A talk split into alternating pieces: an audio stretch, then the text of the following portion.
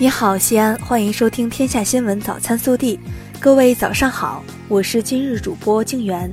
今天是二零一八年十二月二十八号，星期五，农历十一月二十二。预计今日我市小雪转阴天，周至沪义、长安、蓝田、灞桥、临潼南部山区小到中雪转阴天，气温零下四摄氏度至一度。首先来看今日要闻。中共中央政治局十二月二十七号召开会议，审议《中国共产党政法工作条例》。中共中央总书记习近平主持会议。会议强调，党的领导和社会主义法治是一致的，只有坚持党的领导，人民当家作主，才能充分实现国家和社会生活制度化、法治化，才能有序推进。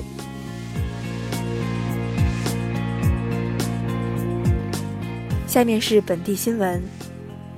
二十七号，京东航天数字经济示范园正式开园亮相，西安大数据产业发展步入新的节点。二十七号，中国卫星导航系统管理办公室宣布，我国北斗三号基本系统建成，开始提供全球服务。北斗三号全球卫星导航系统共计三十五颗卫星，航天科技集团五院西安分院承担了其中二十三颗卫星有效载荷研制任务。二十七号，西安普降小到中雪，局部大雪。西安市各部门多措并举，全力应对新一轮降雪天气。二十七号，记者从市政府获悉，西安市促进高排放老旧机动车淘汰更新补助暂行办法出台，我市将加快推进全市高排放老旧机动车淘汰工作，鼓励营运类高排放老旧机动车提前淘汰。到二零二零年，全市将淘汰老旧车四万七千一百辆。十二月二十四号，西安市人民检察院以受贿罪对胡志强决定逮捕，案件正在进一步办理中。二十七号，凤城二路、凤城三路断头路正式通车，与玉景路、先锋南北二号路等道路连接，为周边万余名市民群众出行提供了极大便利。二十七号。机场专用高速公路秦汉立交收费站建成投入使用，车辆可经秦汉收费站直接进出机场专用高速公路。收费站出入口与蓝池大道相接，可到达秦汉新城管委会咸阳北站。截至十二月二十六号，全省六十九家社会组织、企业、新闻单位。参与壹基金温暖包公益众筹筹得的三百五十余万元，将使全省十个市的五十二个县区的九千六百名困境儿童直接受益。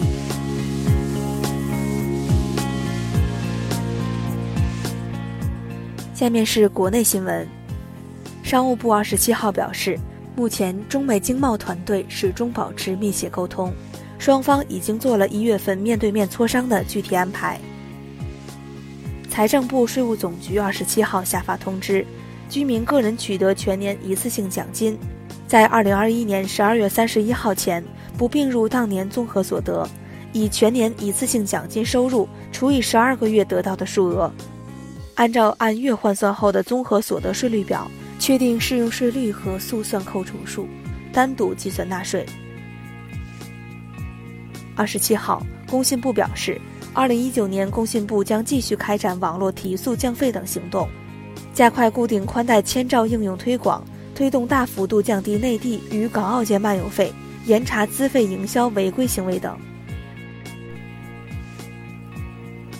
二十七号，国家安全部原副部长马建受贿、强迫交易、内幕交易案一审被判无期，马建当庭表示服从判决，不上诉。近日。权健集团被自媒体指出涉嫌虚假宣传、传销等诸多问题。二十七号，天津市成立联合调查组进驻权健集团展开核查。深圳宝安区警方二十七号通报，近日当地一女童被殴打视频在网络上迅速传播，目前警方依法对其父母刑事立案侦查，并对二人采取刑事强制措施，女童已恢复正常上学。二十七号，武汉市一辆双层公交车撞上限高梁，导致八名乘客受伤，其中一名乘客不治身亡。肇事公交司机已被警方控制，具体相中原因正在进一步调查中。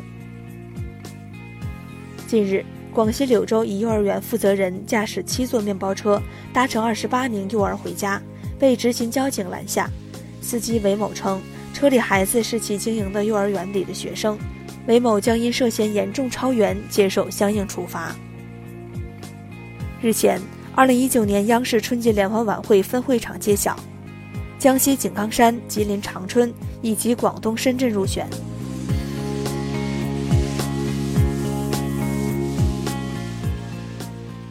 暖新闻：近日，在江苏连云港第一人民医院住院近一个月的刘奶奶，在康复出院前。专门跑到护士站感谢照顾她的护士崔琴。当崔琴叮嘱注意事项时，刘奶奶突然拉起崔琴的手，亲吻了一下。刘奶奶说：“没有礼物送给崔琴，就想说声谢谢。”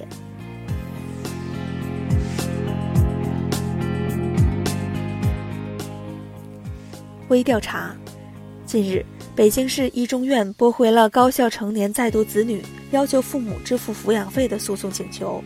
因其已可以独立生活，有人认为大学生已满十八岁可以养自己，也有人表示中国大多大学生难以赚钱独立。你怎么看？更多精彩内容，请持续锁定我们的官方微信。明天不见不散。